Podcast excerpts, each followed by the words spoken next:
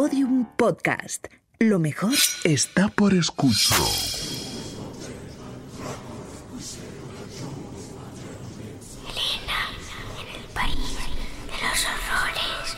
Con Elena Merino en Podium Podcast.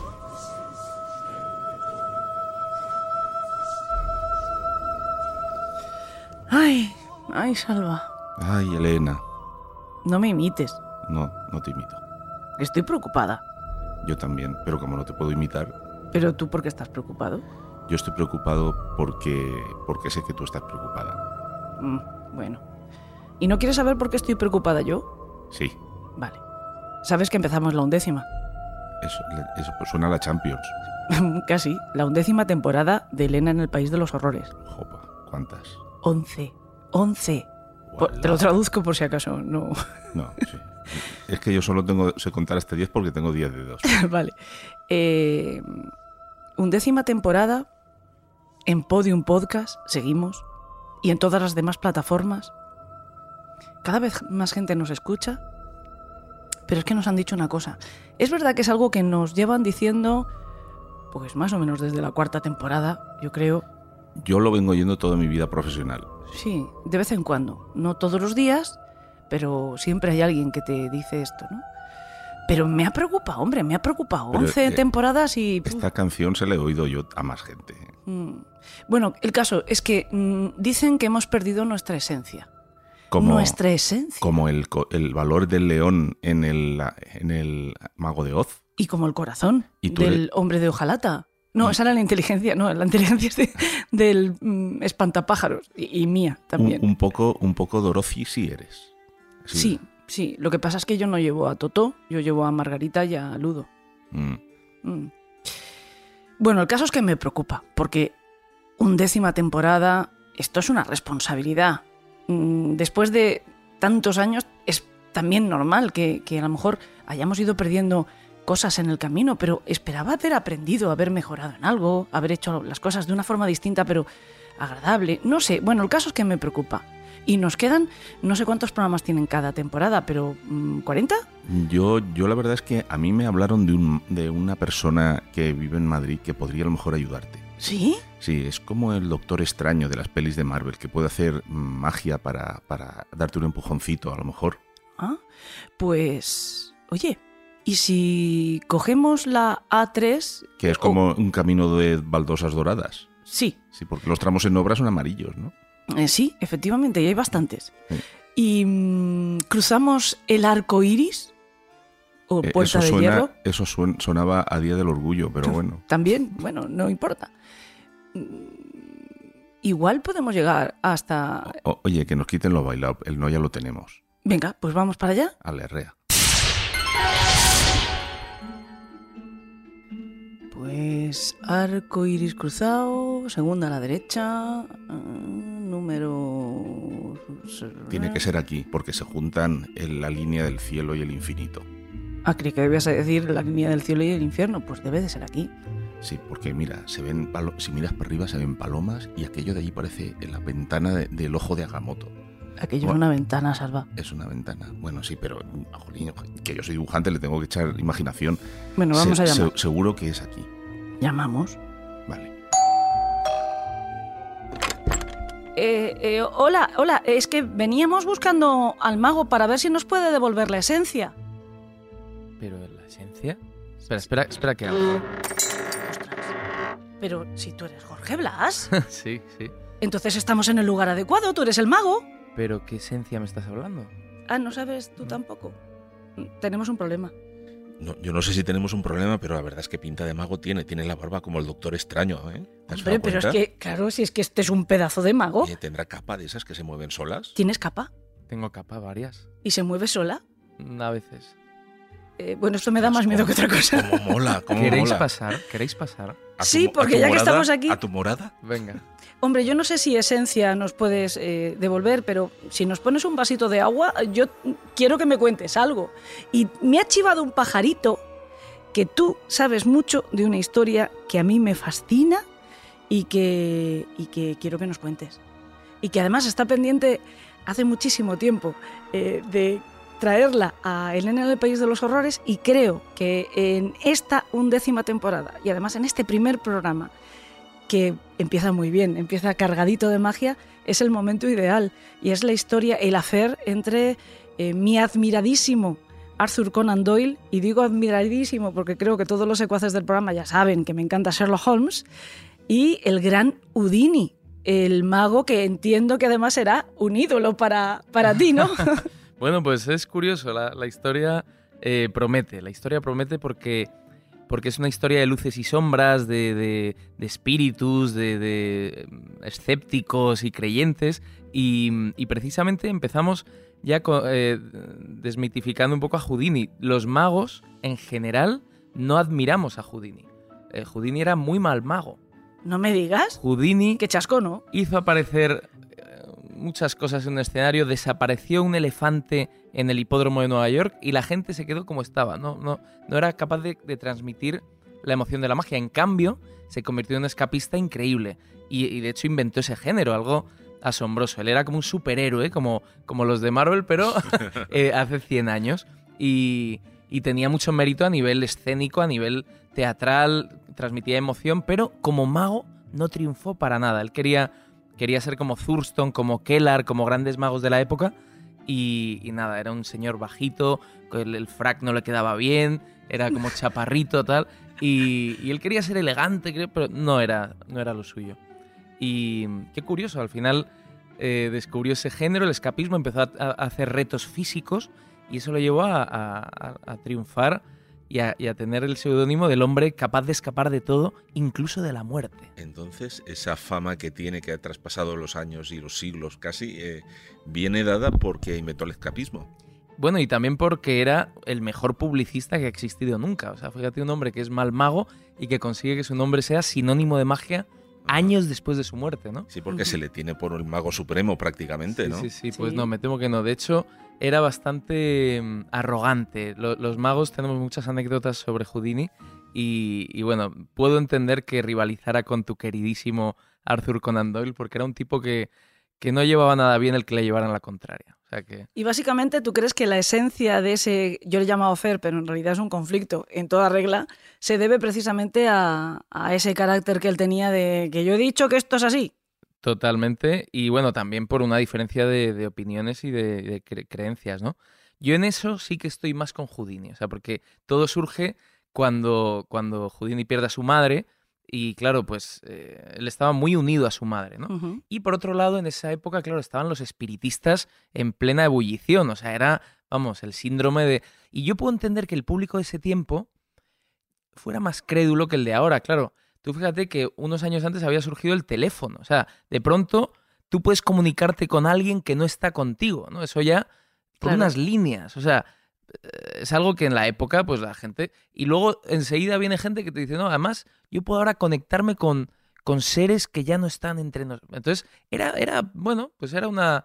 Algo que podía ser eh, fácilmente creíble por el público de su tiempo, ¿no? O sea, que estamos hablando de que realmente la gente creía que la magia era magia, eh, que la magia existía, ¿no? Como en Harry Potter. O sí, sea, sí. No, que no. Cuando hablabas con un espíritu, eh, de verdad conectabas con el espíritu, etcétera, etcétera. Pero Claro. además es que es cierto que la tecnología al final nos parece un poquito magia en, en el momento en que careces de los conocimientos técnicos necesarios. Yo tengo aquí, antes estábamos comentando, esta pequeña maravilla que tenemos encima de la mesa, que yo le llamo el Simón, pero que es una mesa de, de mezclas chiquitina que pesa un kilo y que hace pues auténticas maravillas. Si a mí me preguntan cómo funciona, yo digo, es magia, Totalmente. directamente. Es no- que, no mira, lo decía. Arth- eh, Arthur C. Clarke, el divulgador científico, decía, Sí. toda tecnología suficientemente avanzada Mm. es indistinguible de la magia.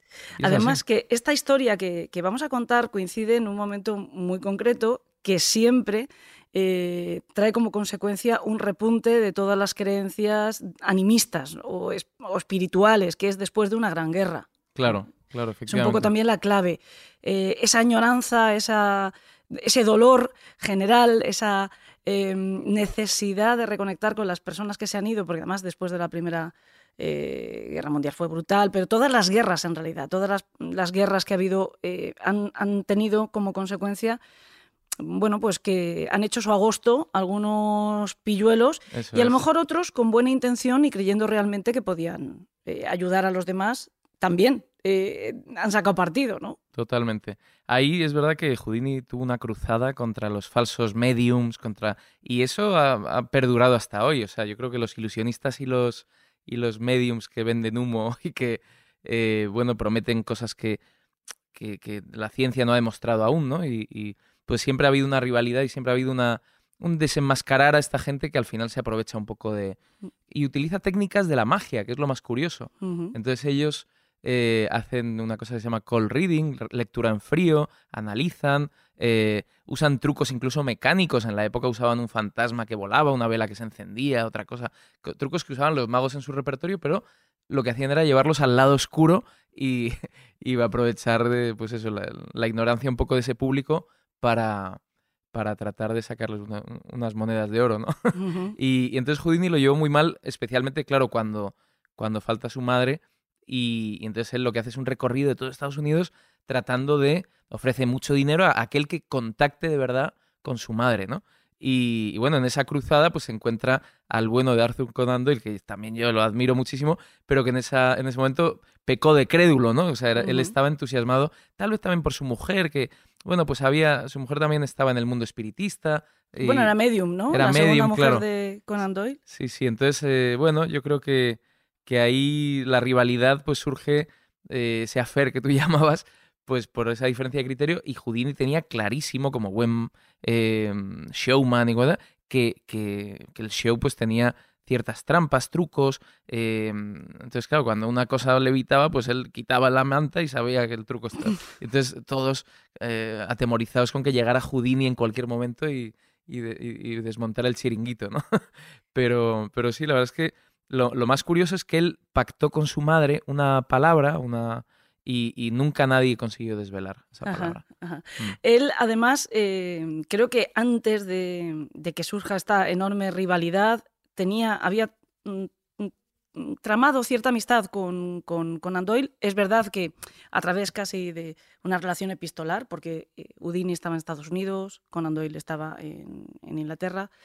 Y creo que ellos llegan a tener una cierta amistad, ¿no? Previa, que es también por lo que al final la historia ha dado tanto de sí, porque es eh, la ruptura, porque yo creo que Houdini no fue muy elegante. O sea, conta- pa- co- para más o menos situarla esto, eh, pierde a su madre en Estados Unidos, recorre, estamos hablando del año 1850 y algo, mediados del siglo XIX más o menos, Ujú. Eh, época también, si no me equivoco, en la que eh, también por ahí, por ahí más o menos se inventa la, la Ouija y cosas así, ¿no? Después de... Sí, la época victoriana. Mm. Eh, Mesas parlantes. y creo que ya Conan Doyle, que a partir de la muerte de un hijo suyo, es. Bueno, a partir de la muerte de un hijo suyo y también de otro famoso episodio en su vida, que es el de las hadas, ¿no? Que también le sum- sumió, luego ha pasado la historia como con cierto. Eh, mofa, ¿no? Con cierto ridículo, por unas niñas le consiguen engañar porque se hacen una foto con unos recortables Ah, o sea que, que, parecen haditas, ¿no? Bueno, o sea que Conan Doyle era de verdad eh, Conan Doyle estaba inocente, ¿eh? Era, Era, era muy inocentón, sí, porque además era una persona mm, eh, dispuesta a creer y luego desesperada por creer a partir Mm. de la muerte de su hijo, si no me equivoco. ¿no? Y hay unas niñas que se hacen unas fotos, además son fotos muy bonitas y muy famosas. Y están por ahí. Las están- hemos visto, son muy ¿no? fáciles de encontrar por internet. Unas niñas posando al lado de las haditas tipo campanilla, o sea, que no te creas Joder, tú. toma ya. Y, y entonces es cuando él además pierde a su primera esposa, se casa de segundas nupcias con esta, con esta segunda esposa que es medium, con lo cual ya está metido. Claro, ya está, está dentro. Crea un editorial para temas espirituales, crea una una librería en el centro de Londres especializada en libros de, de espiritismo. No, y es que en la época, claro, era algo muy, muy mm, fácil de creer, ¿no? Después de, de avances tecnológicos que no acabas de comprender, efectivamente. Y Houdini, por otro lado, era un tipo, como decíamos, muy orgulloso. Por ejemplo, Houdini sabemos que él empezó en la magia por un libro que cayó en sus manos, que era de Robert Houdin, un mago del siglo XIX que, que era realmente el mago, el mago de los magos. Fue Ajá. el creador, mm, lo conocemos como el padre de la magia moderna. Y a Houdini le gustó tanto las memorias de Robert Houdin que, de hecho, robó su apellido, sí. Houdin, y le puso una I después, y, y ya era Houdini, ¿no? Y bueno, pues siempre admiró a Robert Houdin hasta un momento en el que ya en su carrera máxima, cuando ya eh, va a Francia y, y va a la casa de Robert Houdin, Robert Houdin había fallecido, pero estaba su mujer, y llama a las 12 de la noche, y entonces la mujer se asoma y dice, no, mm, no queremos nada, lo siento. tal. y entonces, eh, claro, después de haber hecho un viaje a París, a ver, pero claro, no era el momento, Houdini, no era el momento que te atendieran. Bueno, se enfadó tanto con él que, que, que intentó hacer una carrera para desmitificar a Robert Houdin, para, para criticarlo. También, ¿eh? Escribió un libro que se llamaba Unmasking Robert Houdin, desenmascarando a Robert Houdin, hablando pues que no era el ídolo que él pensaba. Y todo por una anécdota como esa, que, que su mujer no la atendió O sea, que un este día por la noche, ¿no? El friki que te adora y que cuando se siente traicionado por ti te odia, es tu principal Total. hater, ¿no? Un, un tema de ego, pero. Escribió en las redes- Descomunal. Eh, eh, Udini escribió, escribió en Twitter, Udan, has perdido la esencia. Podría ser perfectamente. menos, ¿no? Sí, sí. Has perdido la esencia. Yo creo que algo de eso, ¿ves? Como que al final no estamos inventando Claro. nada, siempre estamos rebotados con que, si lo- Total. que las redes sociales son los haters y los pegaría el Les día cambiamos metido, el nombre, pero... El día metido en Twitter poniendo a parir a Este todos es los un magos, hater ¿no? también. No, y era muy oportunista. Cuentan, por ejemplo, que estaba comiendo en un pueblo en Estados Unidos y de pronto un niño entró en el restaurante y dijo, acaba de descarrilar un tren Y Houdini, sin decir nada, se levantó, se fue y, y no fue a ayudar precisamente. Al día siguiente salió una noticia, Houdini escapa del tren que acaba de estrellarse en el pueblo. o sea, era un tío que ahí donde podía haber una noticia, él iba y era un creador de fake news, vamos, a un nivel increíble, ¿no? O sea, que este es un tipo, este es un malvado, este tiene Este es un, hueco este es un ¿eh? pájaro. Sí, este es un sí, pájaro. sí. No, no, por eso te digo, pero eh, efectivamente mucha gente piensa que es el mejor mago de la historia. Nada más lejos, nada más lejos. Lo que tiene es, lo, claro, efectivamente, muchísimo marketing, Sí, muchísimo sí, sí. marketing. Eh, él acude a una sesión, le invita, eh, el, el- ahora me cae bien, me- mejor Conan Doyle. Yo pensaba que Conan Doyle era el pardillo en esta historia. hombre, un, po- un poco pardillo, sí, porque se lo Sí. comía todo, ¿eh? O sea, Sí, sí, era pardillo, pero tenía buena intención. Eh, claro, eh, al final la historia trasciende como que mm, Conan Doyle engañó a Houdini, ¿no? Houdini es que tenía la mala sombra. Además yo decía, qué poco elegante fue. Claro, porque Conan Doyle supongo que con muy buena intención invitó a una sesión espiritista que dirigía a su esposa, a Houdini, y hacían escritura automática. Que es, que es un efecto muy interesante y mm, sobre el que Salve yo hemos tenido arduos debates, ¿verdad? Sobre Sí, esa temo- técnica de que sí. contactismo, si se le qui- quiere llamar así, o de mentalismo, no sé cómo se le puede llamar. Eh, y claro, era una carta de la madre de Houdini a Houdini, que entre otras cosas se dirigía a él como Harry, ¿no? que era el nombre artístico era Sí. Harry Houdini, y él se llamaba Henrich o Enrich, ¿no? porque él Enrich era, Weiss, eso es. era nacido en Budapest En Budapest, en Ujú. Hungría, sí. y era Enrich, y su madre jamás aprendió inglés.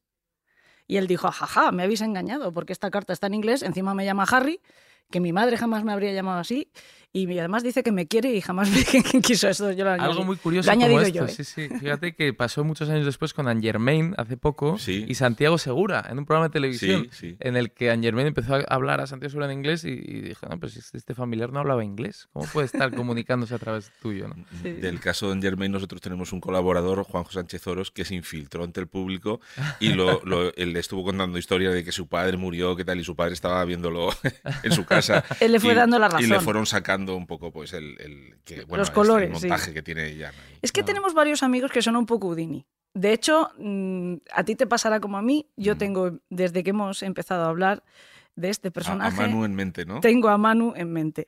Además, Manu creo que con muy buen criterio siempre ha dicho que en cualquier investigación, Manu Carballal hablamos, eh, en cualquier investigación sobre cualquier fenómeno mm, de los que podemos etiquetar de paranormal o lo que sea, es fundamental que el investigador sepa ilusionismo. Sí, porque tú puedes llevar un notario, pero el notario no puede conocer el truco que tú a lo mejor le vas a hacer para engañarle, ¿no? Claro. Y, y un mago sí que las ve venir. Eh, ahí Eso tú, es. por ejemplo, serías más útil en ese sentido, ¿no?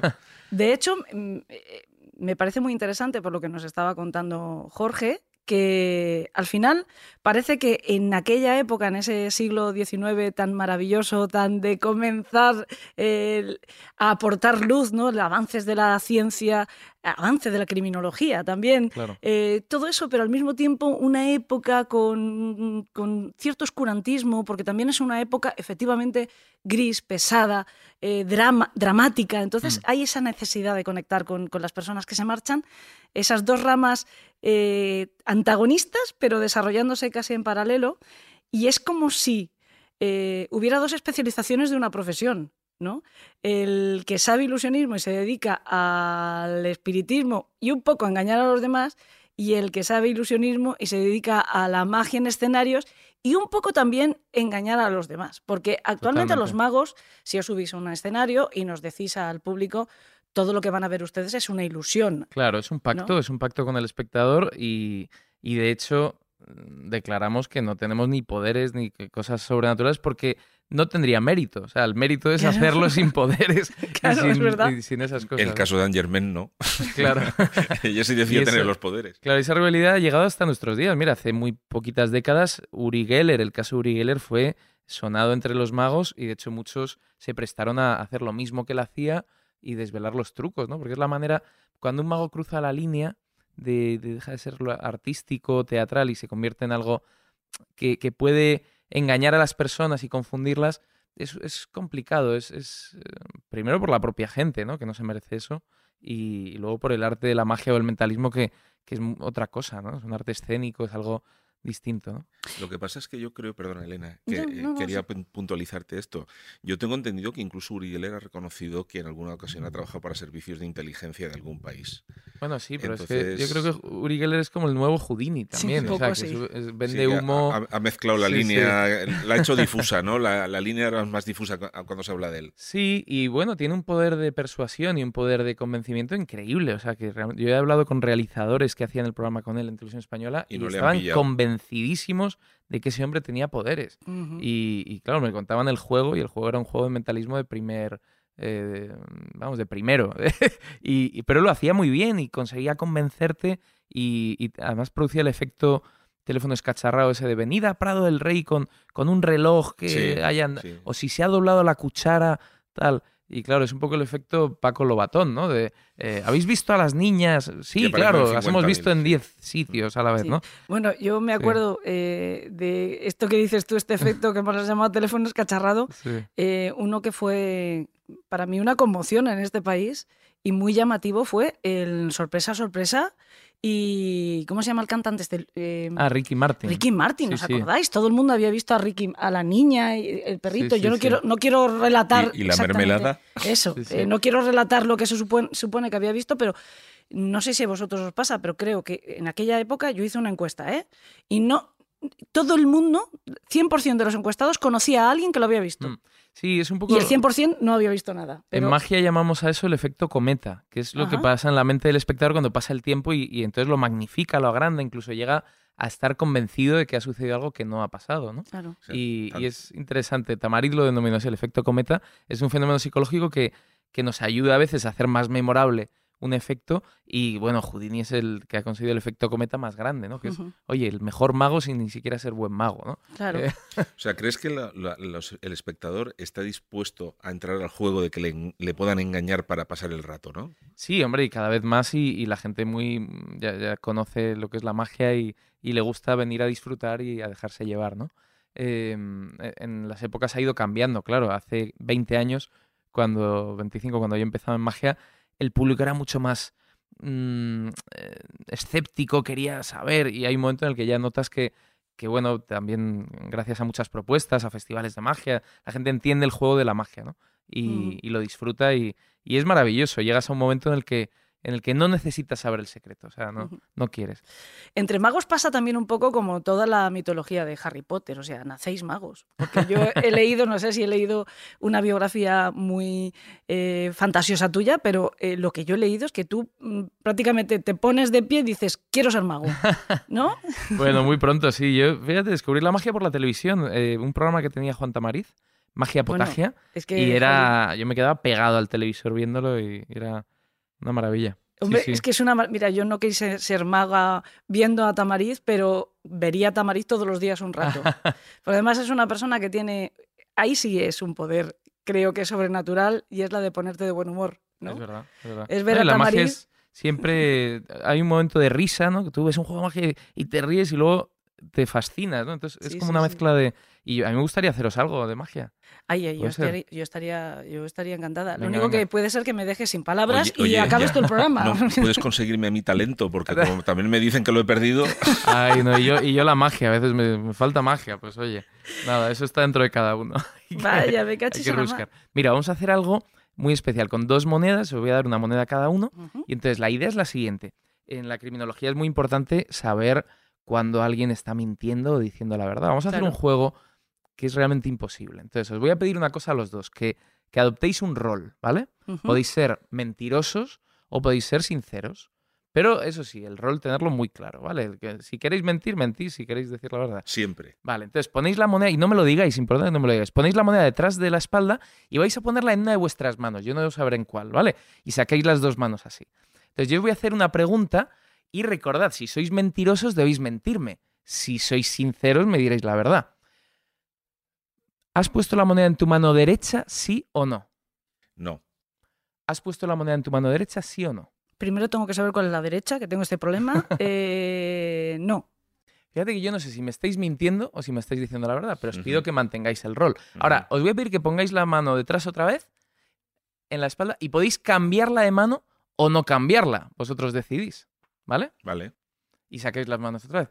Ahora ya el lío es monumental. Os voy a hacer una segunda pregunta, que la pregunta que os voy a hacer es si habéis cambiado o no la moneda de mano. Lo importante es que tengáis claro, si eh, sois mentirosos, me mentiréis, si sois sinceros, me diréis la verdad. Pero con esa cara impasible, ¿eh? como que no... De jugador de póker. ¿Has cambiado la moneda de mano, sí o no? Sí. ¿Has cambiado la moneda de mano, sí o no? No. Fíjate que en este punto yo no sé si me estáis mintiendo, si diciendo la verdad, si habéis cambiado o no. Es imposible saberlo. Si, si nos hubieras dado un saltamontes, se nos movería Claro. la mano así. Pero no, veo que no, que estáis realmente con cara de póker y muy... Ahora, creo que puedo, puedo deciros que sois terribles mentirosos ambos, porque sí, y yo, yo casi convencido estoy que tu moneda está en la mano derecha, abre la mano. Ah, en la izquierda, ¿no? Entonces, y la tuya está en la mano izquierda. Eh, sí. Bien, bien, bueno, un 50%, vale, vale. Es más duro él, ¿eh? Es más duro él. Sí, sí, sí.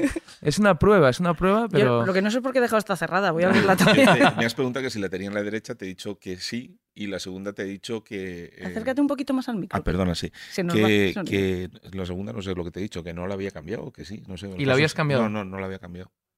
O sea, no has cambiado de rol, quieres decir, No, ni no, de no, moneda. He dicho mentira las dos veces. Ah, tú has mentido. Las dos- yo era mentiroso, sí. Qué de poco fiar eres, Qué ¿no? tío. Sí, sí, por eso, claro, me has conseguido mentir. Pues has engañado a un mago, lo cual eh, tienes años de buena suerte con esto. ¿eh? Ah, estupendo. ¿Sí? Qué bien. Hombre, los magos ilusionamos a- al público y con pequeños engaños. Y él ha conseguido engañarme a mí, lo cual es asombroso. Podría ser perfectamente Quiero una, su- subida de sueldo. Sabía que lo iba a decir. Te iba a decir, no digas eso que me va a pedir aumento de sueldo. Lo sabía. Pues mira, toma, te quedas con la moneda de Jorge. Venga, sí, sí, quédate Te con ella. aumentamos 50 céntimos el sueldo. Oye, pero eh, mira, hablando de, de magos que se han involucrado en el tema de la criminología, habéis hablado de, de, mm, el famosísimo Uri Geller, pero a mí me viene a la cabeza Peter Urcos. No sé si os suena Peter Urcos, que también era. Bueno, era un medio. Él era él, medium. era, él era otra cosa. pero era un- medium mentalista, una cosa un poco rara. Él más se vendía como medium, es ve- cierto. Visión remota, es lo que Sí, venía a decir que Pero tenía. él se involucró en la investigación de- del estrangulador de Boston y supuestamente eh, hizo un gran ridículo porque lo que dijo no acertó. Y años después se descubrió que lo que se había dado como eh, resolución de un caso criminal se había resuelto en falso, se habían equivocado, habían acusado a Albert de Salvo y resulta que Albert de Salvo a lo mejor mató a alguna de la serie, pero no a no es el estrangulador de Boston. De hecho, se considera que posiblemente no haya un estrangulador de Boston, sino que, bueno, alguno se colará allí. Y este hombre dijo, ¿veis? Yo tenía razón, el Peter Urcos. Y también eh, tenía lo que dices tú, visión remota, ¿no? Eh, el, el intentar encontrar personas desaparecidas. Son Sí. temas realmente muy sensibles. Yo he leído también que este Houdini, que ahora me cae bastante mal, de decir, eh, trató de engañar a la gente eh, como mentalista. A veces se presentó en ferias como medium, precisamente. Luego él lo justificó con esta cruzada yo, no es que yo soy la Dalí de la verdad, entonces vengo aquí a desenmascarar a los farsantes, ¿no? Pero lo que hacía, que a mí me llama mucho la atención y que me pregunto si es lo que hace también Anne Germain y lo que hacen otros medium muy mediáticos, eh, porque ya hemos dicho que al final son eh, dos ramas del mismo árbol, ¿no? Es que hacía una investigación, que el tipo decía, tengo que ir a Miskatonic. Bueno, pues unas semanas antes, no sé si él o mandaba a, a personas mm, contratadas, se iban a la biblioteca, al archivo del pueblo, a tal. Entonces, cuando ya se ponían la Y, y caseta les de la hacían feria... una propia entrevista también, ¿eh? Les hacían una entrevista y les pedían Bueno, yo no sé si entonces también, porque yo sé que en el caso de Germain hay una entrevista previa y les Mm. preguntan cosas como tus padres viven, es que eso es un poco trampa, porque si yo te digo mi padre no y luego Claro. dices es tu padre el que está aquí, hombre, no ha habido eso- muchos mentalistas que hacían eso y sobre todo en giras, eh, tener una persona que iba antes al pueblo, se enteraba de cosas del lugar y claro, el, el mago lo usaba ah, después en, el show. Sin hacer spoiler, pero se estrena en Madrid una obra que se llama Privacidad, que habla de esas gentes que lo saben todo de nosotros y va por esa línea también, de, de que el público es parte de una cosa más grande. Eh, o sea que sí, que es algo que, que se ha hecho y, y los magos también, claro, nos interesa muy bien saber quién es la persona que está delante, cómo, cómo puede pensar o no. O sea que sí, que, que cuadra perfectamente que, que eso lo hicieran y, y se sigue haciendo. Pero la lectura en frío es una parte de la magia o es algo mm, un poco diferente, porque yo, la- yo, por ejemplo, cuando veo a magos, pues no sé, como David Copperfield, hace trucos Por cierto, David ¿no? Copperfield, que, que a ti te admira un montón, que es que está- estamos hablando de un mago que es un mito ¿no? actual y que resulta que es un gran admirador de Jorge Blas. Bueno, tenemos muy buena relación, la verdad, desde hace unos años que, empezamos a colaborar y, y es un personaje, claro, es un icono de la magia. O sea, él, eh, en los últimos 30 años ha sido el, el mago, ¿no? Y, y he tenido la suerte de conocerlo y tener una buena relación y, y nos escribimos de vez en cuando. O sea, muy buen rollo. Voy a, voy a decir una tontería, pero David Cop- Copperfield tiene algo en común con Salvador Roca y es que Salvador Roca también hace desaparecer grandes monumentos de su ciudad, pero lo hace en los cómics. De repente hace explotar la ciudad de las artes y las ciencias Sí, sí. por los X-Men. Pero bueno, Toma ya, toma ya. tú ibas a, ibas a hacerle una pregunta a Jorge sobre la lectura en frío. Sí, eh, me refería a que, bueno, hay gente que se, prácticamente se especializa en hacer la lectura en frío y esos son los que creo yo que más intentan hacer colar la cosa como algo de magia de verdad. Porque el mago que yo tengo entendido como mago, pues es el que te hace los trucos, los efectos, las, las partir a la gente en dos, hacer desaparecer la estatua de la libertad, hacer pasar el conejo a cámara lenta, yo que sé, de una chistera a la otra, mil cosas, de- pero que todos entramos al trapo de saber que estamos viendo magia de, broma, ¿no? O sea, Mm. efectos. Sí, sí, sí. Pero el otro sí que intenta hacerte creer que, que puede ver a tu madre muerta a tu lado mientras te está hablando, ¿no? Mientras tú le estás contando y tal. Yo Claro. creo que eso es un poco ya eh, rozar esa línea que entra en la estafa, quizá, ¿no? Claro, sí, sí, no, en el momento en el que tú ya eh, cruzas esa línea y, ya presentas lo que haces como sobrenatural, como que em, para mí pierde ya interés y, y bueno, pues em, Claro, yo me, me uniría a Houdini a desvelar Claro. todos estos Además, principios. Creo que la clave la has dicho tú antes y qué razón tan grande tienes cuando dices es que no tiene mérito. Eh, A mí Mm. siempre, ahora que no nos escucha nuestro común amigo Cristian Galvez, le he tenido un poco de manía siempre a Superman, porque no tiene mérito, ¿no? Tiene más mérito Batman y más dinero también. De- de- déjate estar, déjate estar. Que... Déjate Stark. Bueno, vamos a dejar las bromas ya del cómic que nos vamos del tema. Eh, Jorge, ¿tú también eres mentalista? Yo hago cosas de mentalismo, sí, sí. Y, y el mentalismo, de hecho, es una especialidad de la magia que es lo más efectivo. O sea, la gente alucina cuando adivinas lo que van a pensar o alguna cosa. O sea, realmente ahí no hay, no hay vuelta atrás. El público, hay, hay métodos y cosas que hacen creer de verdad que, que puedes ver el futuro o ver cosas que... A mí a veces algún espectador me ha escrito una carta, eh, puedes decirme, lo estoy pasando muy mal, quiero que me digas los números de la lotería del próximo... Y claro, es, es complejo eso, ¿no? Explicar... No es eh, complejo, no, mira, es que imposible. es imposible, ¿no? Mira, que no, que esto no funciona así, que es un arte, es algo que aprendes, que... Entonces sí, sí que hay mucha gente con ganas de creer. O sea, los I want to believe, ¿no? Sí, Pero, sí. Son- pero el- vamos. el, tema es que tú guías al tío, al espectador, para que piense lo que tú quieras, eh, o realmente le estás poniendo, digamos, trampas que te llevan a ti a la resolución. Bueno, hay, muchas cosas, muchas técnicas. Hay desde forzajes psicológicos hasta influencia, hasta persuasión, hasta... O sea, a lo largo de la historia de la magia ha habido muchos métodos que se han usado y, que son increíbles, ¿no? Y, y todos esos métodos con el fin de, oye, entretener, ilusionar. Cuando eso se pone al servicio de una estafa o de... eh, a veces pasa de la publicidad o de la política. A veces mm, reconocemos a políticos que anuncian cosas, desvían la atención, hacen cosas que los magos usamos en nuestra magia para otros fines, ¿no? O en la publicidad, para que consumas o compres esto, que es lo, la solución, tal. Y eso es verdad que, que en magia al, al conocer un poco los métodos te haces un poco escéptico también, eh, porque ves, reconoces las técnicas en otros ámbitos, ¿no?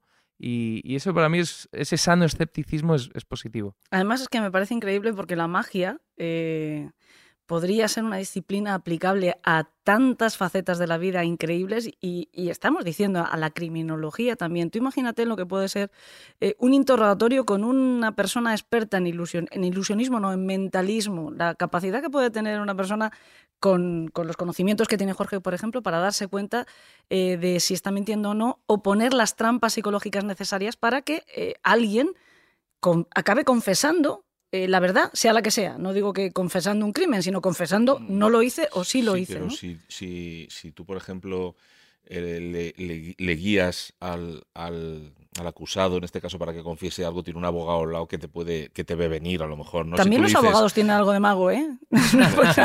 Claro, ¿no? Tú- si tú le vas diciendo de qué eh, eh, era, era rojo el cuchillo con el que le mató, no sé, le estás diciendo algo que si él dice que sí, ya, ya está asumiendo que es un asesino, ¿no? Bueno, de hecho, estoy yo pensando que, que hay una serie que es una serie policíaca que se llama El Mentalista, ¿no? sí. ¿no? claro, Porque algo sí, de Patrick eso- Jane, yo soy muy fan. Sí, ¿no? De hecho, la serie está un poco inspirada en un mentalista inglés que se llama Derren Brown y que es un poco ese perfil de, de presentar el mentalismo mm, acercándolo al público y naturalizando, alejándolo de los poderes, pero sí, sí fijándose en los detalles de cada persona, en, en la- en el, el lenguaje neurolingüístico, de- el, Ah. el corporal, y, y efectivamente eh, es un- una manera de, de naturalizar el mentalismo muy, muy Tú- especial. Sherlock Holmes lo hacía. Claro. Sí, sí. ¿Tú te imaginas una conversación entre Jorge Blas y Cristian Galvez? Que los dos saben leer el Como lenguaje. para contarles una bola, ¿eh? No hablan, ellos no hablan, solo se miran y ya se van hablando.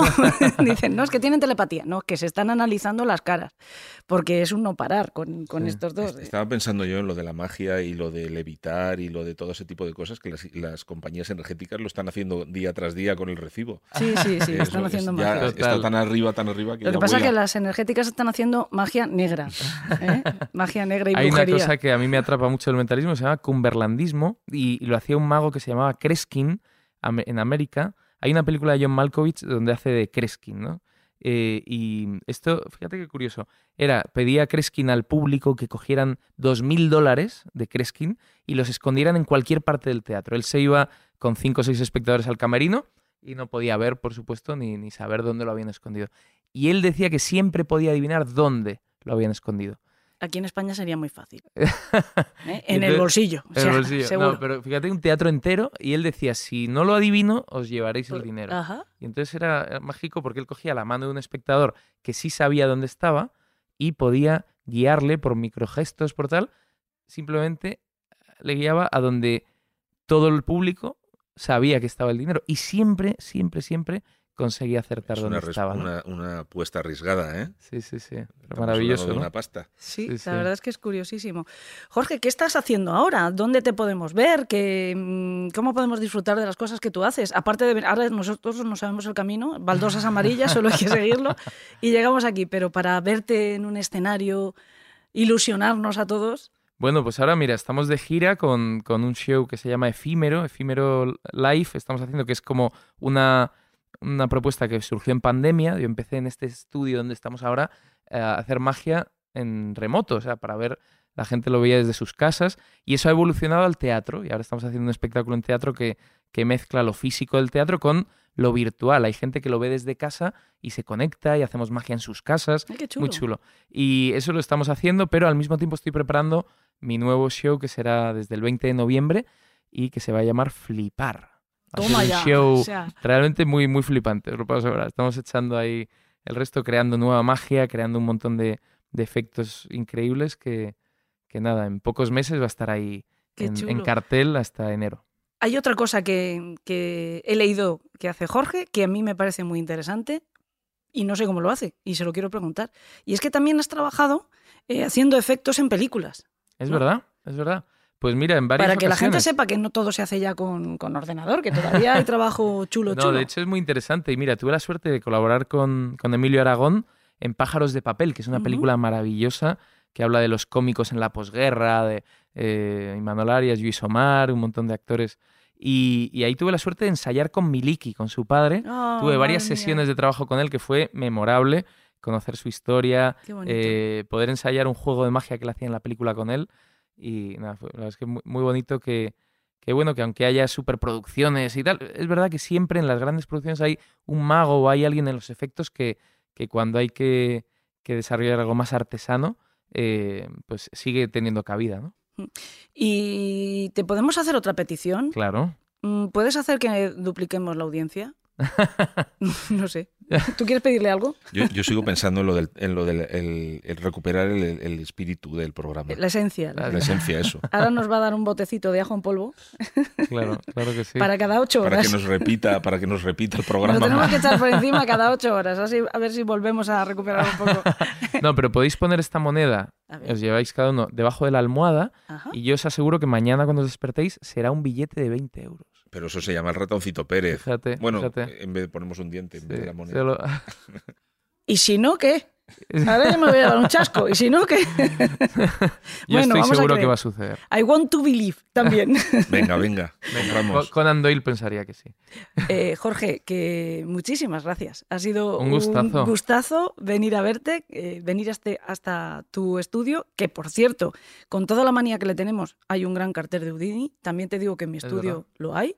O sea que eso lo tenemos en común y de otros muchos magos, eh, porque es apasionante. El siglo XIX me parece que es la cuna de todo en muchos casos y bueno, pues que ha sido una verdadera gozada. Que luego vamos a hablar con otro mago. Vamos a seguir buscando la esencia de, de lo que se trata, que es un compañero tuyo, con Miguel de Lucas, y, y a ver si nos traéis mucha suerte para esta undécima temporada que estrenamos, con mucha, mucha ilusión.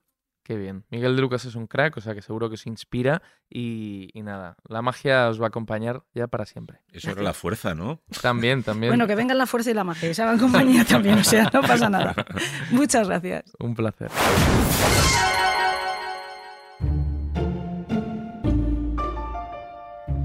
Oye, te voy a decir una cosa. Dime. Quizá no sea el mago de Oz, pero no tiene absolutamente nada que envidiarle. ¿eh? Jorge Blas es incluso mejor. A ver. A mí eh, me ha encantado estar con él y charlar con él. Y el estudio que tiene, que es una chulada. Oh, qué chulo, sí, es verdad. Nos enseñó cosas mágicas de verdad. lleno ¿eh? de tru- truquis de mago, ¿no? Sí. En el mío es un estudio de dibujante, el tuyo es un estudio de periodista y el de es un estudio de mago y la magia es de magos. Y, Oh, qué chulo es. y hay cosas muy fardonas. Sí, sí, sí. Ha sido, la verdad, un verdadero privilegio y dentro de un ratito vamos a tener otro privilegio y oportunidad para recuperar esa esencia perdida. Pero estaba yo pensando, ¿no será que la hemos empleado, por lo menos en parte, en nuestro nuevo proyecto? Yo es que creo que tú tienes muchas esencias. Y no me refiero a cuando haces deporte, que vienes toda sudada y todo No seas marrano. Bueno, yo creo que, que lo que has hecho es abrir el bote de las esencias, que no es lo mismo. Y se podría llamar también la caja de Pandora, pero bueno, porque un poco de líos hemos armado.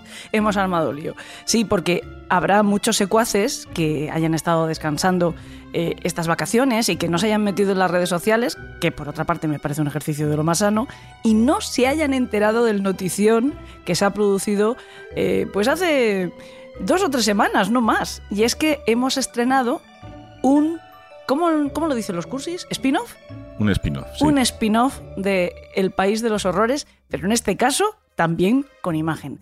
Porque hemos hecho lo que algunos llaman un videopodcast, pero nosotros casi lo llamamos un programita de televisión.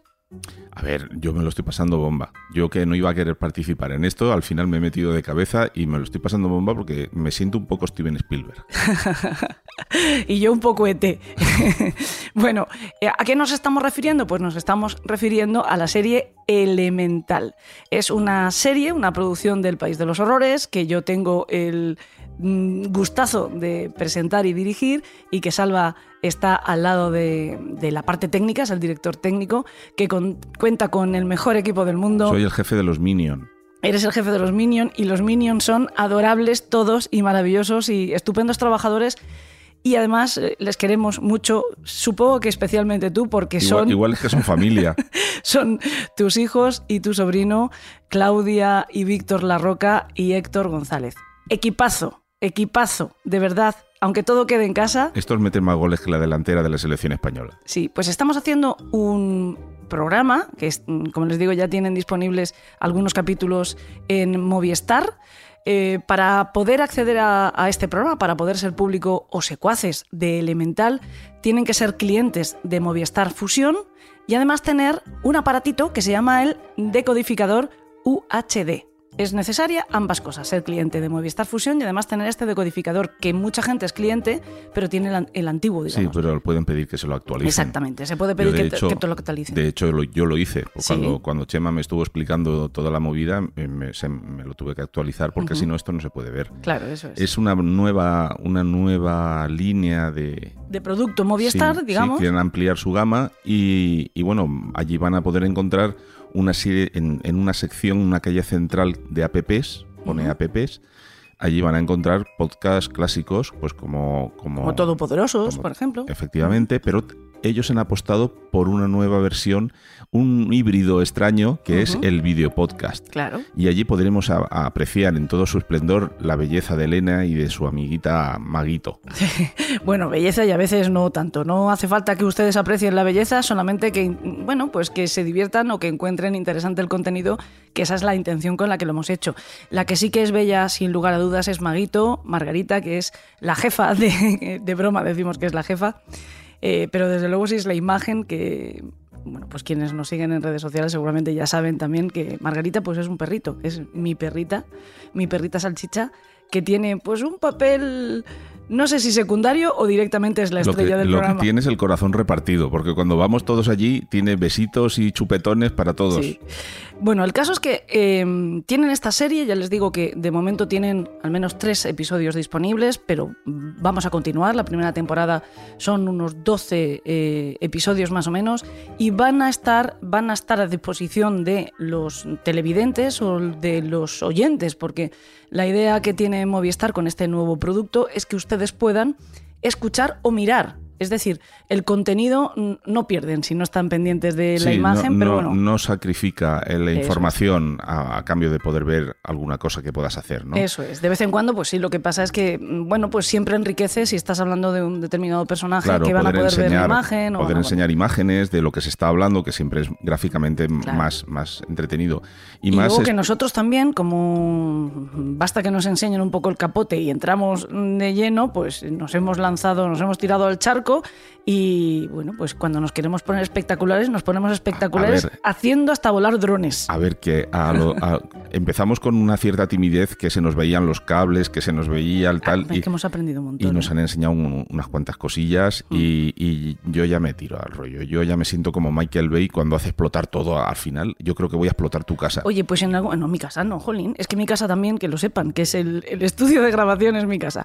Pero bueno, que no. Yo eso sí te, te voy a pedir. En algún momento, si no en esta temporada, en las próximas. ¿Que la explote? No, Ah. ay, qué manía. Yo quiero avanzar hacia la cámara con una explosión a mi espalda. Y estoy segura O sea, que el resto del equipo, que no tiene que ser mi casa, no ¿Quieres- puedes explotar quieres- otra ¿Quieres cosa. que la explote con tu pareja adentro o...? No, por, fa- pero por favor, pobre No Nacho. sé, no- Además, ¿quién no nos sé. va a hacer las barbacoas finales de fiesta? no, También- no, no. También es verdad. Pobrecito, no, no. Pero bueno, eh, ¿qué, qué, es- qué les ofrecemos en Elemental? ¿Es exactamente lo mismo que en el País de los Horrores? No, es como una especie de complemento. A mí me gusta definirlo de una Bueno, forma muy burda, muy burda y muy simplona. Y es que en Elemental lo que hablamos es de criminología y criminalística para dummies. ¿Qué quiere decirse esto? Pues que damos unas nociones básicas de los principios fundamentales de la investigación policial, intentando eh, ser muy claros en la explicación y además apoyándonos siempre en ejemplos de televisión, de series de televisión, de cine o de libros para que la cosa sea sencilla de entender. Sí, porque en el programa de Elena tú ya ese tipo de conceptos ya los tratas con una cierta familiaridad porque es, es el pan nuestro de cada día en, en el tema de la investigación y todo eso, ¿no? Pero a veces hay cosas que tienen su intríngulis y si no se entienden bien de principio cuesta luego diferenciar de qué se está hablando, ¿no? O esto es como decir, sí, yo enciendo la tele y funciona, pero no sabes cómo está hecha la tele, no tienes en puñetera idea, aunque te pusieran las piezas encima de la mesa no la montarías. Y esto es un poco eso, ¿no? Es eh, explicar en qué consiste, cómo se hace, de dónde sale. Y, yo creo que es muy, muy ilustrativo, ¿no? Porque como lo, le pones imágenes y, Mm. y, a ver, en algún capítulo a lo mejor alguien puede encontrar un poco denso alguna explicación, porque claro, hablamos de los orígenes, de, Mm. de gente ya de... Bueno, hablamos de historia, hablamos Claro. de técnica, hablamos de ciencia, hablamos de todo eso.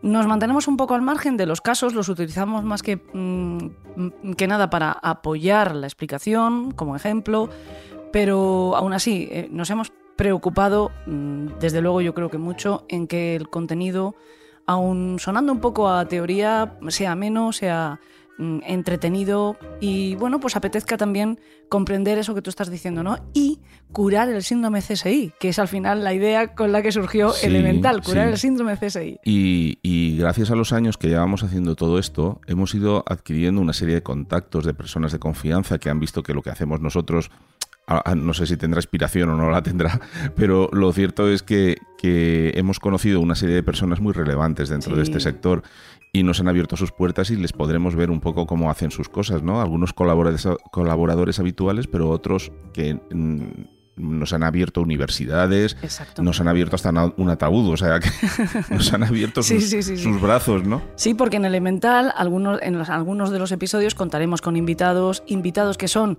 eh, élite, cabeza de serie de técnicas o de ciencias como el ADN en nuestro país, y no solo en nuestro país, son eminencias internacionales.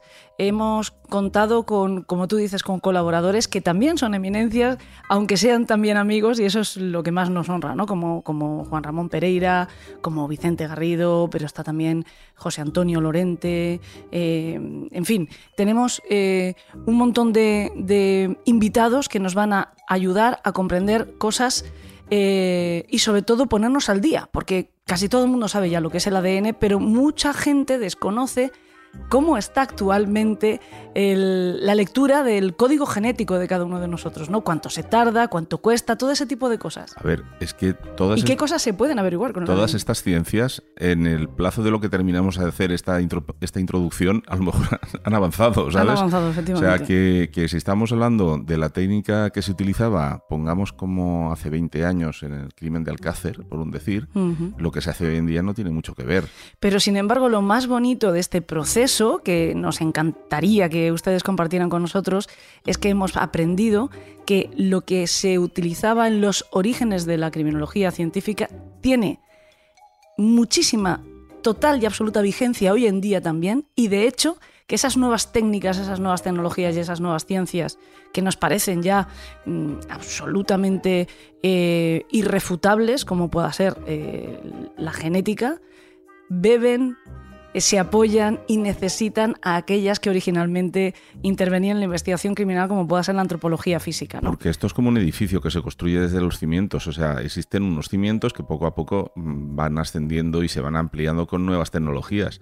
Pero la verdad es que es mm, básicamente los, las clásicas eh, técnicas de investigación mejoradas y ampliadas con, con otras nuevas, ¿no? Y, y bueno, todo eso en 12 capítulos que esperemos que nos... Si a ustedes les gustan y nos dan su confianza, es muy probable que pueda haber otra Claro. temporada. Nosotros estamos convencidos que va a haber una segunda temporada, pero es verdad que, bueno, tampoco está, nunca sobra pedirles su apoyo, sobre todo si les gusta, ¿no? Si Yo- les gusta, pues que, que lo vean. Yo quiero jugar con el dron. O sea, la excusa perfecta para jugar con el dron es que haya segunda temporada.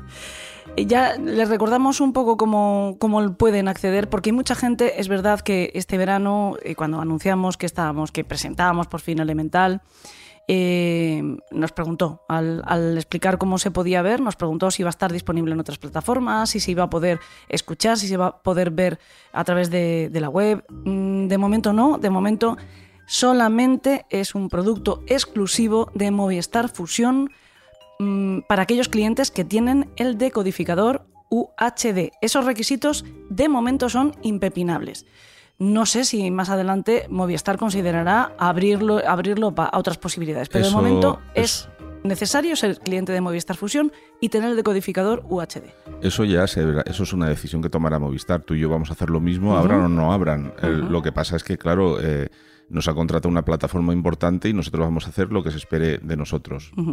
Para, también hay que decir que creo que merece la pena porque no solo estamos nosotros, o sea, Elemental lo tienen, lo van a tener ahí, pero tienen también la pierna, las piernas no son del cuerpo de Juan Luis Cano, Ciencia Saco, que es también un programa muy divertido para, para aprender, para eh, bueno, pues meterse de lleno en otro tipo de disciplinas muy interesantes. Sí, una, una apuesta variada para diferente tipo de oy- oyente, o sea, o, O Y, no- espectador. y- y ojo que no solo hay podcast en las Living Up de Movistar. Tienen allí, cuando echas un vistazo, tienes entretenimiento Es que te más digo- allá de las series, de las películas y de todo si lo te que... digo la verdad, es ese tipo de, de- de contenido que está ahí y que normalmente no te fijas porque te metes a ver una película o te metes a ver un programa o te metes en una plataforma.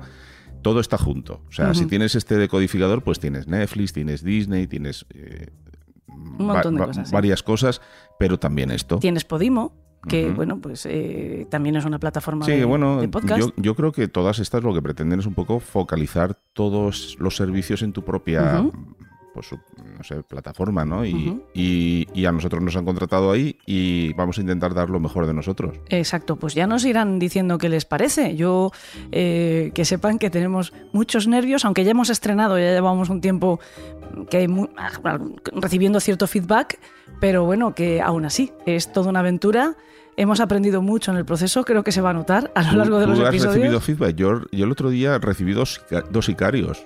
Tú tienes mucho morro, porque tú además recibes eh, también cheques. Como te manda la nómina desde Estados Unidos, eso debe dar gusto. Cuando llevan el timbre y no es una factura, que es un cheque, eso tiene que estar chulo. Lo dicho, que deseando que a ustedes también les guste, nosotros se lo ponemos con todo el corazón, con toda la ilusión. Y, y bueno, pues ya está, solo eso. Bueno, Vamos a buscar al mago. venga, vamos a por el mago.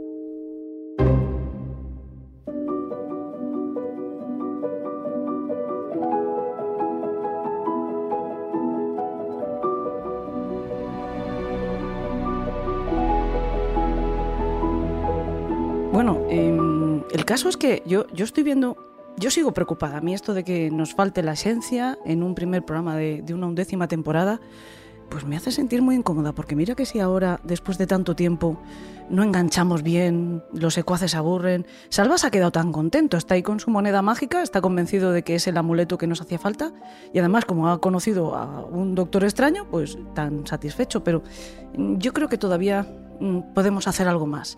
Y se me ha ocurrido pues seguir buscando a nuestro mago de Oz, o mucho mejor un mago de aquí, Mm, un mago además secuaz, casi un mago que visita el país de los horrores. No voy a decir que tiene nuestra nacionalidad porque es una persona muchísimo más alegre como para vivir aquí de continuo. Miguel de Lucas, ¿cómo estás? Pues muy bien, un poco preocupado por, por el hecho de un programa como el como el vuestro, ¿no? Así como tú dices, tan, oscuro, decida decida detenerme con, con vosotros, pero de hecho estoy estoy encantado ¿eh? porque yo creo que que donde hay oscuridad también hay, hay luz y de eso vamos a hablar, ¿qué te parece? Eh, Es lo que es lo que necesito, que hablemos un poquito de eso, porque además me he encontrado con una pequeña, con una pequeña gran joya, que es eh, tu libro, Hay un mago en ti. Eh, un libro que, mm, que sí es cierto, es, es optimismo, es alegría, es un libro que va a ayudarnos a todos. Quizá encontrar esa esencia, que es la que yo estoy buscando, ¿eh? y la que me tienes que tú mm, echar una manita con eso. Pero es un libro que de alguna manera también nos relata un viaje por un lado muy oscuro que tú mismo atravesaste, ¿no? Porque es un libro con una profunda reflexión autobiográfica, un libro que eh, al final lo que pretende es contarnos cómo lo conseguiste, pero cómo conseguiste salir de un sitio que perfectamente podría, eh, bueno, pues ser un rincón de los que hay en este país de los horrores. Pues sí, yo creo que al, final muchas veces eh, nuestra vida como, norma general debe estar bien iluminada, ¿no? Con, incluso con diferentes colores, pero de repente pues eh, llegan a, a nuestra vida sucesos que no sabemos gestionar, pues quizá porque nunca nos enseñaron y se preocuparon más por enseñarnos los, los ríos de, de nuestro país, que también son importantes, o la lista de reyes visigodos, y nadie se preocupó por enseñarnos a gestionar las emociones. Y cuando uno va creciendo, las emociones eh, son aún más importantes en nuestra vida, y si no sabemos gestionarlas, pues nos podemos bloquear. Y mi mundo lleno de, de colorines y de fantasías, pues se nubló de, de repente y caí en los brazos de, de la llamada depresión. Yo os lo cuento así tal y como lo viví, quizá alguna persona que haya tenido otros problemas, no sé si, si se pueden categorizar, pero por llamarlo de alguna manera problemas más, más profundos o más serios, puede decir, bueno, pero ¿qué está diciendo este, este muchacho? Yo os hablo de cómo yo lo viví, ¿no? Para mí se acabó la, se acabó la, la luz y estuve sumido en, en la depresión durante mucho, mucho, mucho tiempo, con ganas prácticamente de, de no hacer nada, ¿no? Y, entendí, no, no entendía por qué. Yo tenía una familia maravillosa, tenía un, un, tra- un, un trabajo que o sea, tenía todo, absolutamente todo para, para que visto desde fuera dijeran, oye, jo, qué guay, ¿no? Que dice tiene que, que, pasar bien en su vida, con su trabajo, con su familia, con tal, pero no era así, no yo actuaba en los escenarios, grababa los programas de tele y estaba sonriendo por fuera, pero estaba llorando por dentro, ¿no? Y ese lloro ese lloro interior es, tan oscuro como cualquiera de vuestras truculentas historias que, contáis en, el programa. Desgraciadamente, de hecho, es un punto de partida de muchas de esas historias, ¿no? Eh, o sea que encima ese momento tan terrible te ocurrió casi en, en uno de tus mejores momentos profesionales. Ya estabas con tu programa de tele, eh, ya estabas, por supuesto, reconocido. Eh, Miguel de Lucas, tú eres Premio Nacional de Magia, tienes este programa estupendo, Un País Mágico en la 2. Te pilla en un momento en el que, bueno, pues parece que, que nada te podía tocar, ¿no? Y ¡pum! La mano oscura y negra y profundamente destructiva de, esa llamada depresión que nos llega muchas veces, ni siquiera sabemos cómo, ¿no? Todo el mundo cree que es mm, acumular problemas y entonces te deprimes, no necesariamente. Como tú dices, hay muchas veces que eh, rodeado de, lo que parece felicidad no te llega a tocar, ¿no? Te vuelves como impermeable a esa, felicidad y de repente tú encuentras, tú sí supiste mm, encontrar esa esencia, ¿no? La esencia para poder seguir y no solo seguir, sino dejar que esa felicidad te toque, te inunde y además salga de ti para los demás. Hmm. Mira, yo creo que eso, eso que dices es muy, es muy interesante, ¿no? Porque muchas veces, bueno, yo no hablo de, la, casuística, de, cada una de las depresiones, ¿no? Eh, es verdad que, muchas veces en, terapia eh, parece como que cuando no conoces este, este mundo terapéutico te basas en encontrar el problema que desencadenó, ¿no? Cuando en realidad haciendo esto estás poniendo el foco en estás poniendo el foco en el problema y no en la, no la solución. Creo que, creo, y hablo siempre desde mi, mi perspectiva personal, repito, ¿eh? Eh, que, que, no es tan importante el, el hecho de, qué provocó, qué no provocó, porque eh, quizá en mi caso fuera un pequeño cúmulo de, de, circunstancias, pero yo creo que todo tiene que ver un poco con la con el descontrol cuando algo se te escapa de, de, las manos, ¿no? Y, sientes, sientes mucha pasión por algo, luego sientes rabia y no sabes cómo gestionar y cómo almacenar estas emociones. Y eso fue lo que a mí me, me, hizo descubrir esta apasionante, y digo apasionante, pero también triste, claro, mundo de la mundo de la, de la depresión. Y, y el libro lo que pretende de alguna manera es, es primero, visibilizar las enfermedades mentales, es decir, es decir eh, intentando eh, dando usar esa pequeña visibilidad que a mí me da, el mundo de la tele para decir, ojo, y hago un programa divertido, hago un programa eh, chulo, hago tal, pero yo también he estado en el mundo de la depresión. Si yo puedo estar, eh, cualquier persona puede estar. No te imaginas la cantidad de mensajes que por redes sociales me llegan diciendo, oh, es que no me puedo creer que alguien como tú haya pasado por, eso. Mm. Y, yo creo que, que, el libro pretende animar a la gente a que en primer lugar pida ayuda profesional. Yo siempre lo recalco lo recalco en cualquier medio que, que tenga una mm. oportunidad, psicólogos profesionales, psiquiatras profesionales, todo el mundo, o sea, profesional para, para acudir a ellos, ¿no? Porque es verdad que nos encontramos con un amigo que, que viene con un brazo escayolado y no le damos la más mínima importancia, de bueno, que es, es un esguince, una fractura, bueno, no te preocupes, eso en un par de meses estás como nuevo. Pero si vemos a alguien que viene con una fractura en el alma y, y nos dice, oye, yo vengo del psiquiatra, vengo del psicólogo, enseguida como una pequeña alarma salta en nuestro interior, como diciendo, ¿cómo? Del psiquiatra, del psicólogo, pero ¿qué pasa? ¿Que, estás loco? Pues yo lo quise decir bien alto, ¿no? De hecho, en el libro hay un capítulo que escribe mi psiquiatra y un capítulo que escribe mi, psicóloga, porque pensé que, que no me podía andar con, medias tintas de, de, decir, de, con, o sea, con, tabúes, ¿no? Yo dije, esto me ha pasado y tal y tal y como lo, lo contéis vosotros que habéis sido mis, mis ángeles de la guarda, lo vamos a publicar. De hecho, ah, fueron los dos únicos capítulos en los que yo no intervine en absoluto, sino que ellos, ellas mismas se lo enviaron a mi editor y mi editor hizo las correcciones que creo oportunas sin modificar en absoluto el, mensaje, ¿no? Porque también, eh, también tenemos un poco hay muchos estereotipos en torno a acudir a un psicólogo, ¿no? Parece que nos van a sentar en una en un diván y nos van a poner ahí y, todo. Yo me acuerdo que antes de conocer este mundo siempre me venía a la mente Chicho y Serrador, ¿no? Hombre, admiro, ¿no? compartimos, compartimos. claro, cuando cuando ahí estaba con el, con el humo, con la oscuridad, y digo, ¡ay madre! O, o, o, el psiquiatra, ¿no? El gran Jiménez del Oso, ¿no? Hombre, también. que, él, que, él, también se dedica de manera profesional a la psiquiatría, ¿no? Eh, entonces, este tipo de cosas hace que, que la gente como que que se aleje un poco de, este mundo y por eso el libro pretendía eso. Por lo tanto, yo creo que estamos en el programa adecuado porque sin ninguna duda hablamos también de oscuridad. Claro, de oscuridad, además de una oscuridad, la otra, la, la que, bueno, pues suele tener, abrirse hueco en este, en este espacio.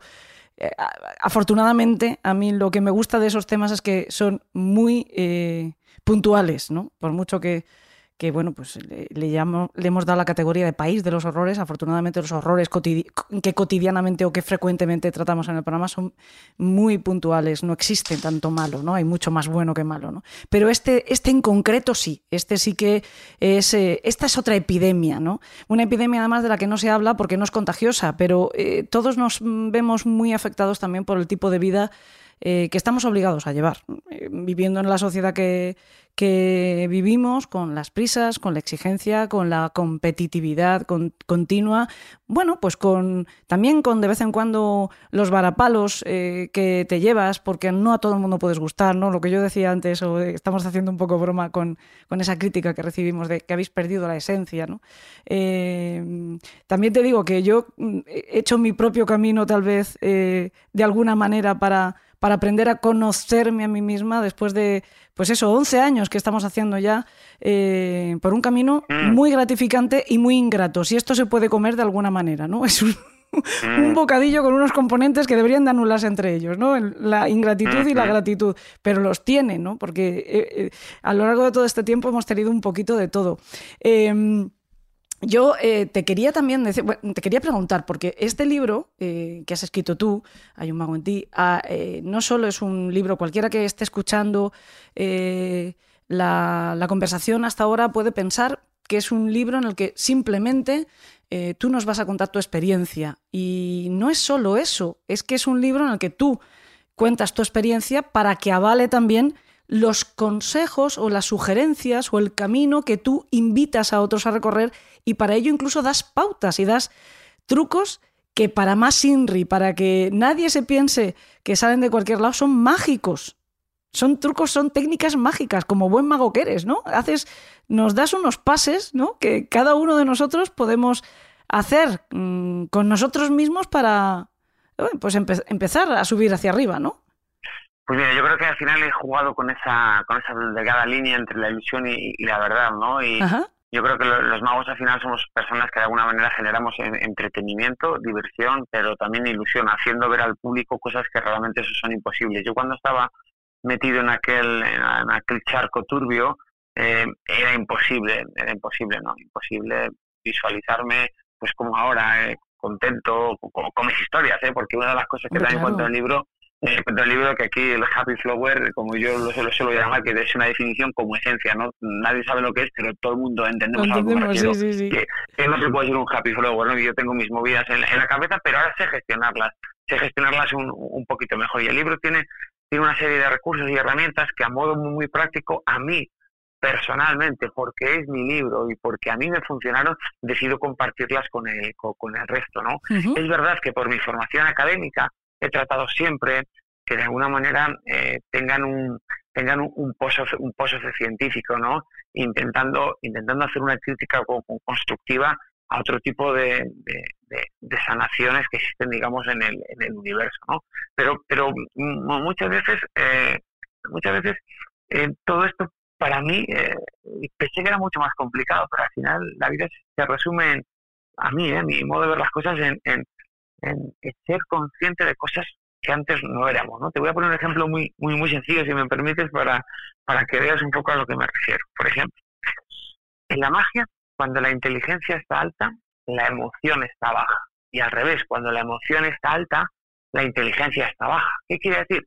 Que los magos jugamos con vuestra emoción para que cuando está muy alta vuestra emoción, bien sea porque os asombráis, porque os reís, porque estéis enganchados a la historia que yo estoy compartiendo con vosotros, vuestra inteligencia está baja. Y justo cuando vuestra inteligencia está baja, es cuando los magos aplicamos ese pequeño truco, esa pequeña creatividad, ese pequeño mecanismo que nos hace falta para conseguir lo imposible. Bien, esto eh, llevado a la vida, a, nuestra vida real fuera de un escenario, por ejemplo, el otro día leía una, una, un estudio de una consultora automovilística donde decía un tanto por ciento muy elevado de los pequeños accidentes de, de, tráfico sin, sin víctimas, sin ser graves, que se dan en una, en una ciudad, me refiero a un choque con, un coche contra choque, un, un, rozón, un, pequeño golpecito, que hay algunos que llegan a las manos. Pues muy bien, si dejáramos pasar cinco minutos, tan solo cinco minutos de que tenemos el golpecito hasta que hablamos con esa persona, el final de la historia sería completamente diferente. ¿Por qué? Porque en el momento que tenemos e-, ese golpecito, nuestra emoción está muy, muy alta y nuestra inteligencia va, va a estar baja. Pues casos como estos, o sea, tips como estos, el libro está plagado, ¿no? El lenguaje, y eso lo sabes tú muy bien, porque lo, lo manejas y lo modulas a, la perfección como una auténtica maga, ¿no? Y no te lo digo... No te lo Os engaño a todos, ¿no? Eh, pero fíjate, pero fíjate eh, no sé si, si es engañar, pero sí nos ata, ¿sabes? Sí nos ata emocionalmente con las historias, porque es cierto que en la radio, en esta nueva radio de ahora, en los podcasts, esto yo, yo lo percibo mucho, ¿no? Porque hay historias que vosotros contáis en vuestro programa que a mí me parecen más interesantes que otras, como es lógico, y aún más después de tantos años, ¿no? Que, es solo, solo magia encontrar en, en, un contexto como el vuestro tantas historias, ¿no?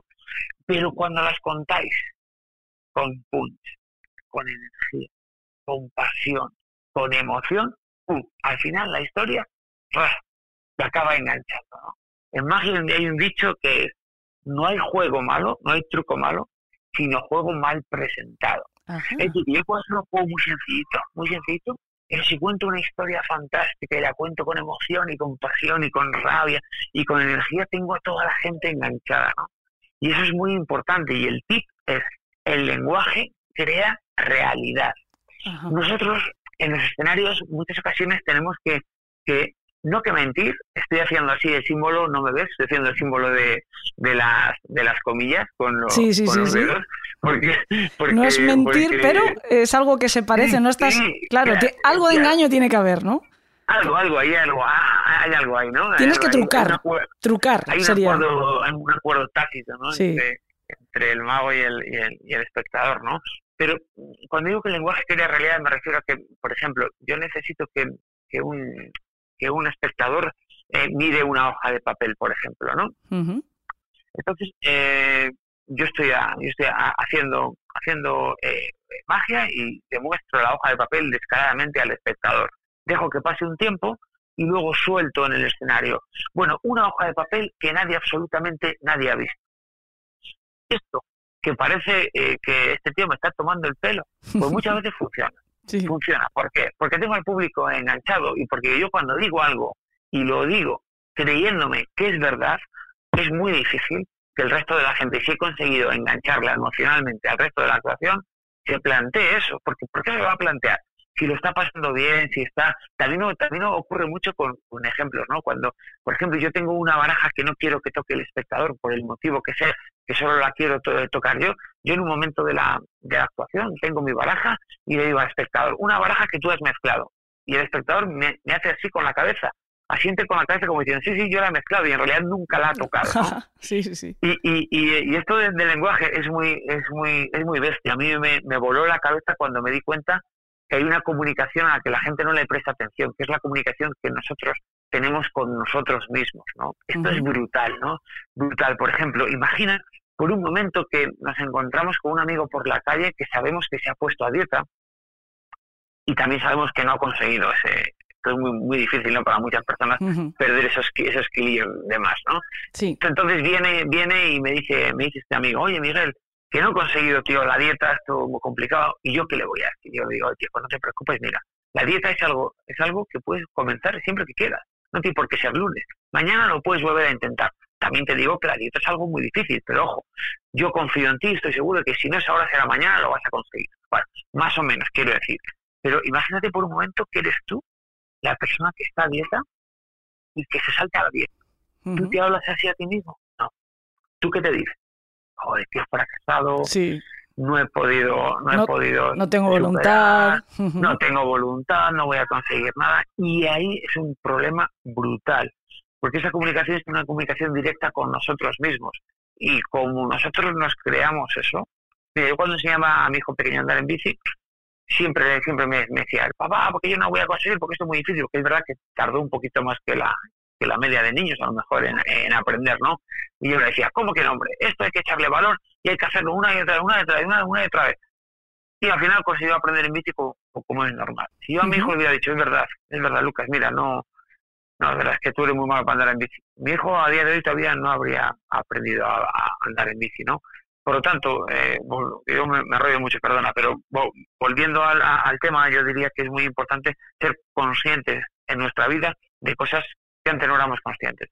Si eres consciente de, cómo te hablas, si eres consciente de, de que si estás muy muy emocionado por una cosa tienes que frenar un poco para no, no, no liarla, son pequeños tips y pequeñas herramientas que se comparten en, en, en el libro y eso yo creo que, que bueno, yo creo que por la por la experiencia eh, creo que a la gente le está gustando. Yo te digo una cosa, lo que, lo que dices encaja también muy bien con todo lo que nosotros hemos, eh, eh, a lo largo de este, todos estos años, visto en el programa, porque, bueno, pues es cierto que muchos de los protagonistas oscuros de estos habitantes de verdad del país de los horrores, como cantidad de asesinos, cuando repasas su biografía, ves en esos primeros años cómo su padre o su madre les decía que no era posible. Les decía todo lo contrario, ¿no? lo, lo que tú estabas comentando hace un momento, no es posible, o tú no vales, o tú no. Y, y crecían con ese resentimiento y ese, bueno, pues al final. Eh, ese resentimiento, ese sentimiento oscuro, negativo, acababa convirtiéndose en una pulsión. Eh, y, bueno, pues la mente, la psicología, el, ser humano es un verdadero misterio, ¿no? No hay que buscar en el más allá, en el más acá ya tenemos el misterio en nosotros mismos, en esa mente retorcida que tenemos que acaba eh, buscando como válvula de escape algo tan atroz tan, tan, no sé, anormal como es el crimen, ¿no? El, matarnos los unos a los otros, que es lo que eh, tantas veces contamos aquí. Pues eh, Miguel, ¿qué quieres que te diga? Que, que, en realidad sí que me has ayudado, creo, a encontrar eh, esa esencia o por lo menos la manera de recuperarla, ¿no? Y es seguir haciendo las cosas como, como nos gusta hacerlas, con la misma ilusión, con la misma pasión, con las mismas ganas y bueno, de alguna manera también eh, intentando ayudar a la gente a utilizar otro lenguaje cuando se dirige a nosotros uh -huh. para eh, decirnos que ya no que ya no estamos entre sus favoritos, cosa que me parece lo más normal del mundo porque afortunadamente nunca somos los mismos que éramos ayer, ¿no? Y si ayer me gustaba mm. la fresa, igual hoy ya no me gusta. Entonces, bueno, pues tampoco nadie me obliga a comerla. Y eso también creo que es algo que debíamos de decirnos a nosotros mismos y permitirnos a nosotros mismos cambiar y dejar que los demás sigan como son o cambien a su vez. ¿No te parece a ti? Pues me parece una reflexión final cojonuda. Así, así claro, te, te, lo voy a decir. Hay que, hay que seguir adelante. Mira, yo, yo intento siempre seguir adelante y cumplir mis objetivos y tengo, eh, tengo en cuenta siempre dos factores. Uno, no hacer daño a nadie jamás. Y segundo, no dejar de ser yo mismo, sea como sea. Eso sí, si a veces he sido muy tonto, me gustaría cambiarlo para no seguir siendo tonto. Claro, pero, pero, me refiero a la esencia que tú, que tú dices. Claro, pero hay que ser también compasivo con uno mismo, ¿no? Y decir, bueno, pues es que a veces soy muy burro. Y, y todos, pues, te digo una cosa, que también todos muchas veces comprendemos que lo hemos hecho peor o que somos capaces de hacerlo un poquito mejor, pero teníamos un mal día o teníamos, yo qué sé, cualquier, cualquier cosa. Seguro que tú encima de un escenario alguna vez un truco no, no te ha salido como esperabas. Y has, bueno, pues tirado de tablas, ¿no? O tirado de decir, bueno, pues ¿qué lo vamos a hacer? Tampoco soy perfecto. También la magia de vez en cuando juega alguna mala pasada, ¿no?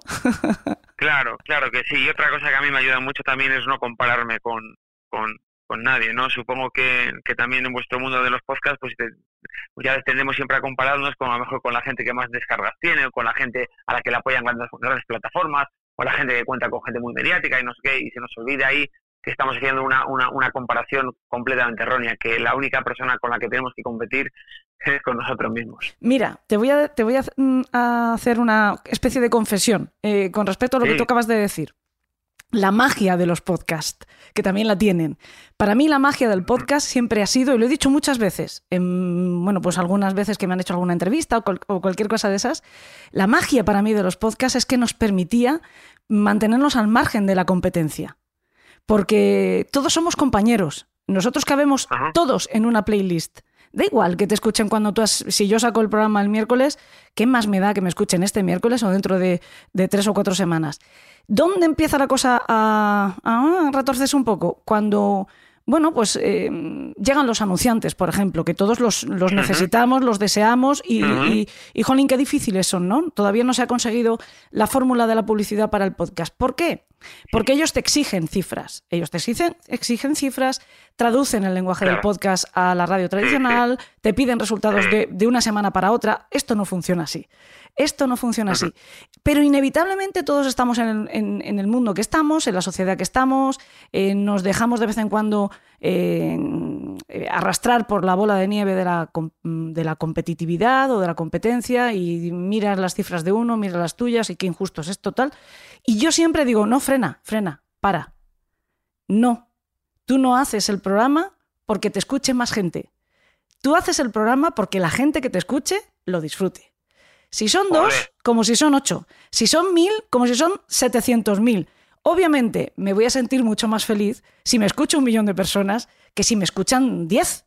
Pero si esos diez lo están disfrutando, lo están gozando, no lo voy a hacer peor, ni lo voy a hacer con más desgana, ni lo voy a hacer con menos ilusión, que si sé que al otro lado va a haber mil personas. Porque nosotros salimos al, al aire o, al, o a las, no sé cómo llamarlo, a los ceros y unos del mundo digital Y nos exponemos no a 10 ni a un millón, nos exponemos a mm, 7 mil millones de personas porque estamos en Internet y por lo tanto nos pueden escuchar desde todos los países del mundo, en cualquier lugar que haya conexión. ¿Qué más me da? ¿Quién, ¿Cuántos hay al otro lado? Lo que quiero es que lo que yo haga eh, sea capaz de transmitir lo que yo estoy sintiendo cuando lo hago. ¿no? Esa, esa diversión, esa pasión, esa emoción y ese sentimiento de, de, tener la suerte de hacer lo que, lo que yo siempre he querido hacer. ¿no? Eh, esta es la magia del podcast. Y esto no se puede perder. Así que eh, me parece maravilloso que lleguemos aquí en el primer programa de la undécima temporada de Elena en el País de los Horrores. Que si ha llegado hasta la undécima temporada es precisamente por olvidarnos de las cifras. Igual los jefes nos dan una patada. Esperemos que no, que las cifras acompañen, que de momento nosotros pues, nos, nos acompañan, nos, nos, ayudan y nos son eh, favorables, pero si eso cambia, que nosotros no. Eso es lo único que yo deseo para esta undécima temporada. Igual esa es la esencia. Igual está ahí. ¿No te parece? Me parece correcto. Poco más que añadir. Solo que aquí tenéis un escuchante más. Me alegro mucho. Que está muy al tanto, aunque a veces, eh, escuchando vuestro programa, digo, ay, madre mía, pero ¿en qué mundo vivimos? ¿En qué mundo vivimos? Pues bueno, en un mundo que esos son minoría, por eso los podemos contar, porque nos llama la atención, porque son muy poquitos. Y nosotros vamos a seguir disfrutando de ti en un país mágico eh, y, por supuesto, yo les recomiendo mucho a nuestros secuaces que se hagan con, ese, con esa joyita, con ese libro, Hay un mago en ti, estén tristes o no, porque eh, lo que te enseña ese libro no es solo, hemos estado contando eso, que, que, que, a ti te ayudó todo esto que cuentas, es cómo tú conseguiste salir de un momento muy difícil.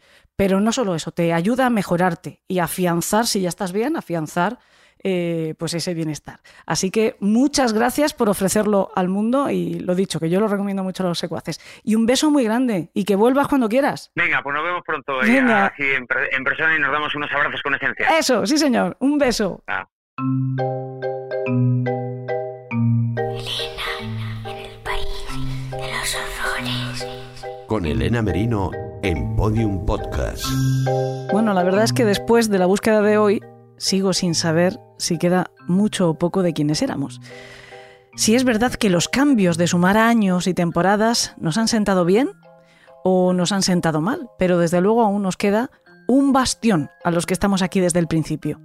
No es una pequeña aldea gala, pero casi es un club. Es un club donde todavía se fuma, siempre y cuando los cigarrillos se enciendan con una vela. Donde las voces son roncas, donde el ambiente es húmedo y donde solo se pueden sentir escalofríos. Pero sin embargo, sigue gustándonos mucho pasar por ahí al final de este viaje semanal por el país del horror, justo justo antes de salir definitivamente a la luz es la guarida de la banda. Es el corazón de Elena en el País de los Horrores, nuestro club de los marineros muertos. Esta es la undécima temporada también para él, para él en este País de los Horrores, porque su historia, la historia del Club de los Marineros Muertos, es bastante más antigua. Ya la he contado más de una vez. Y además está estrechamente unida a mi propia biografía. Y hoy lo tengo muy presente porque es mi cumpleaños.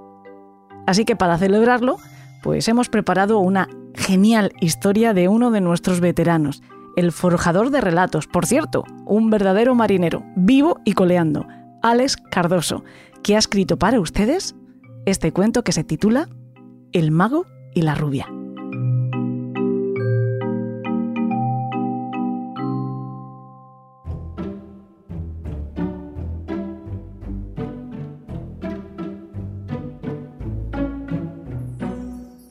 Era un teatro pequeño. Se hacían muy pocas funciones al año porque el pueblo donde estaba era también de muy pocos habitantes y quedaba muy lejos de la ciudad. En realidad, no era más que un pueblucho mal plantado entre un interminable cañaveral y un río, y para su desgracia, se hallaba distante de todo lo que oliera a urbe y bullicio. Un pequeño infierno con callejuelas de tierra roja, caballos, carretas y camiones que llegaban vacíos y se iban llenos de cañas de azúcar. Eso sí, desde hacía algunos años, estaba terminantemente prohibido representar en el escenario cualquier número de magia. Las autoridades locales lo dejaron muy claro cuando hicieron pública la decisión. A partir de hoy, este teatro seguirá ofreciendo espectáculos culturales, menos todos aquellos relacionados con actos de magia. Desde entonces, llegaban cada año de La Habana músicos, cantantes, bailarines, trapecistas, payasos e incluso domadores de fieras, pero ni un solo mago volvió a poner sus útiles sobre las tablas tras lo que pasó con la mujer rubia.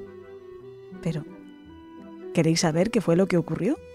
No os preocupéis, que a los cubanos también nos encanta el chisme, así que ahí va la historia.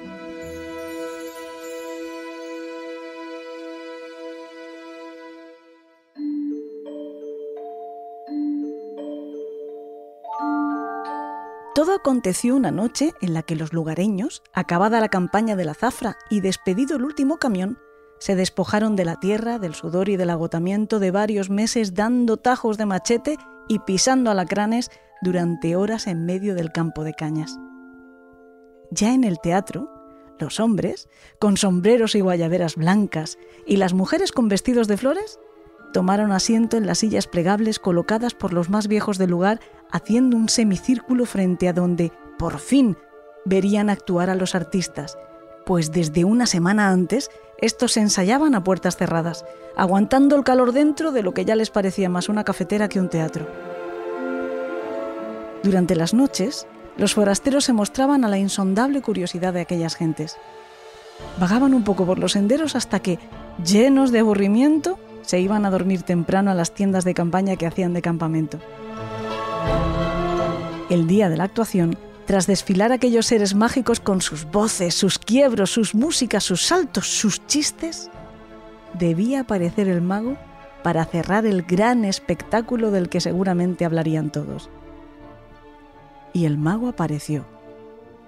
Se presentó con su porte delgado y digno y sus ademanes elegantes.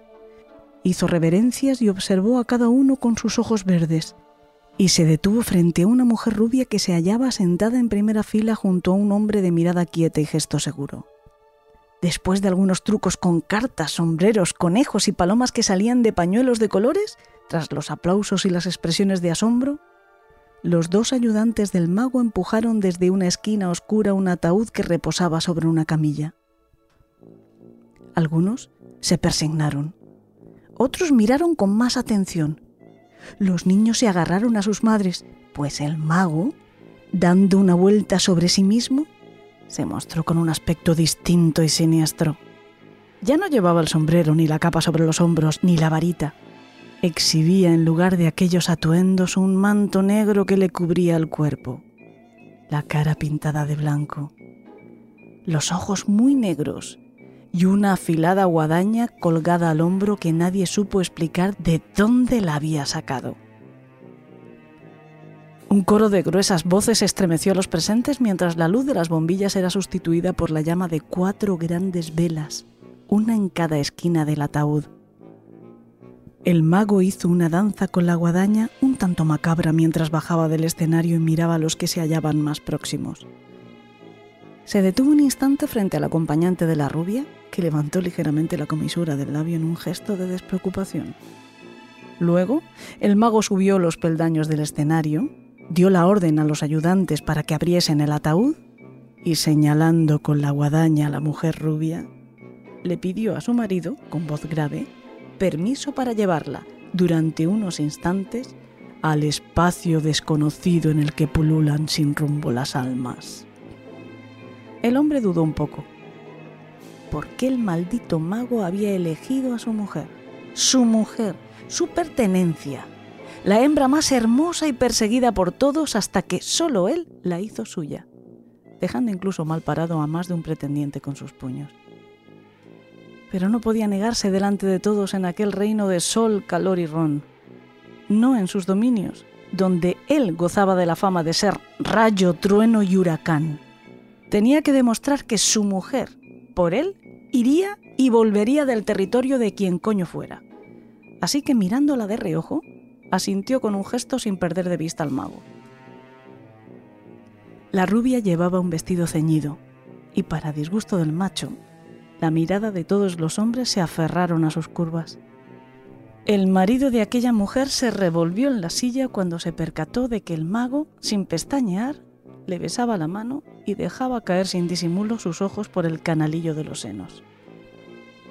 Se le hizo cuesta arriba digerir con falsa tranquilidad las sonrisas entre el artista y ella, unos gestos que más le olían a complicidad que a espectáculo, y que se le hizo interminable cuando fue aderezado con alguna que otra risilla que sobrevoló en la penumbra.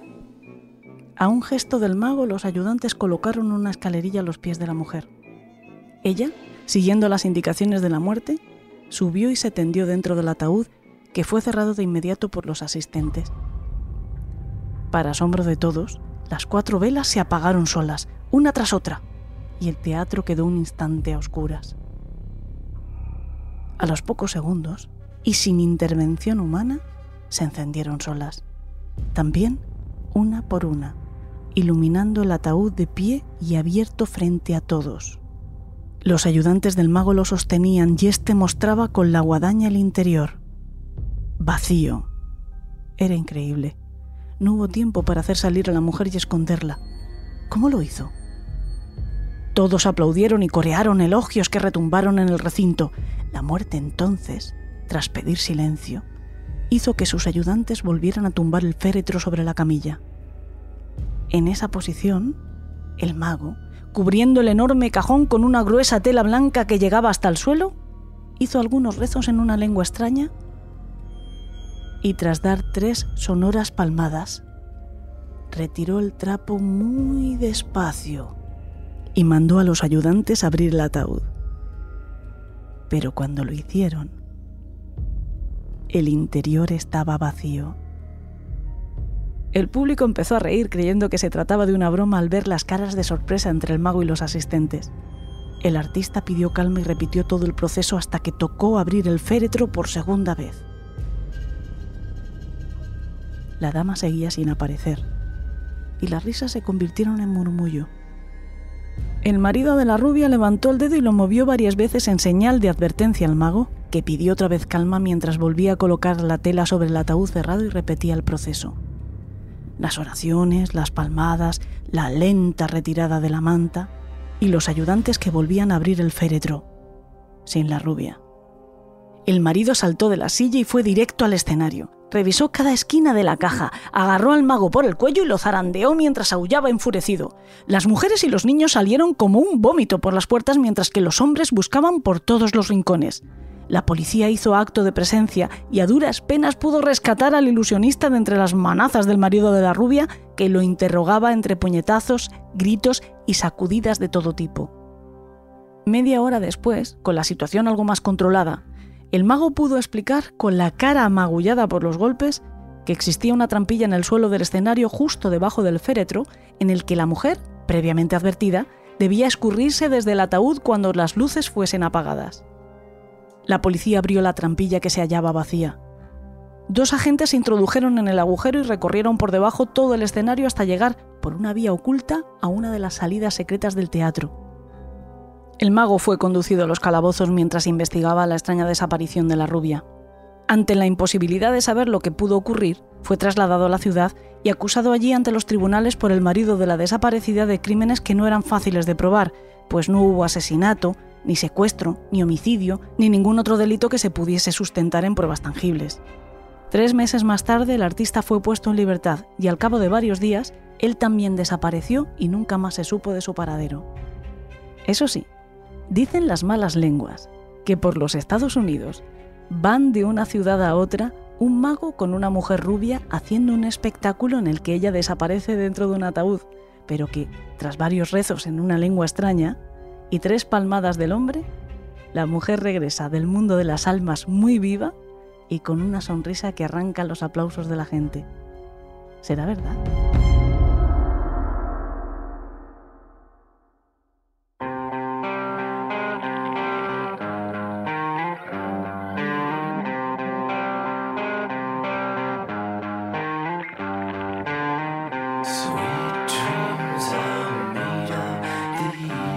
Ahora sí, ha llegado la hora de emerger de nuevo a lugares sonoros o de la realidad tangible más amables que este país de los horrores.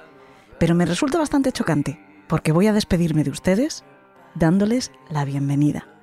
Dándoles la bienvenida a esta undécima temporada de Elena en el País de los Horrores, a los nuevos, a los de siempre, a los que nos aman y también a los que nos odian, a los que han estado y ya no, por lo que sea, a los que van y vienen y también, por supuesto, a los leales. Porque no sé si nos queda esencia o si alguna vez la hemos tenido. Pero les voy a confesar una cosa. La verdad es que no me importa demasiado. Lo que de verdad importa, lo que yo quiero para este podcast, es que tenga sentido, no esencia, sentido. Y eso solo se consigue si hay alguien al otro lado. Para siempre, por un rato, para disfrutar o para ponernos verdes después en las redes sociales. Otra vez, insisto, con sentido común en este caso. Pero que haya alguien al otro lado que nos escuche. Así que muchísimas gracias por hacerlo. Gracias también a Jorge Blas por recibirnos y por su sentido del humor. Y a Cristian Galvez, amigo común, que nos lo presentó. A Miguel de Lucas por su generosidad abriendo su corazón para que otros se curen de esta vida, como digo, que a veces no tiene ningún sentido. A Fran Izuzquiza y Alberto Espinosa al que nosotros llamamos el mago del sonido. Ya ven que todo al final tiene una conexión. O sea que recapitulando, a todos ellos, a Jorge, a Cristian, a Miguel, a Fran, a Alberto y por supuesto a ustedes, muchas gracias por la magia. La semana que viene estamos, pero en Apple Podcast y en iVoox, con un programa para mecenas. Ya saben que tienen acceso a todos nuestros contenidos premium en estas dos plataformas por menos de 2 euros al mes. Acceso a todos los contenidos. En iVoox más de 250 programas que se van a ir actualizando también en Apple Podcast. Pronto estarán el mismo número de programas para mecenas en ambas plataformas. En el programa de la semana que viene les contaremos cuánto de Sherlock Holmes había en su propio autor, cómo Arthur Conan Doyle ayudó a resolver crímenes. Será el miércoles, ya lo saben, hasta entonces que tengan dulces sueños.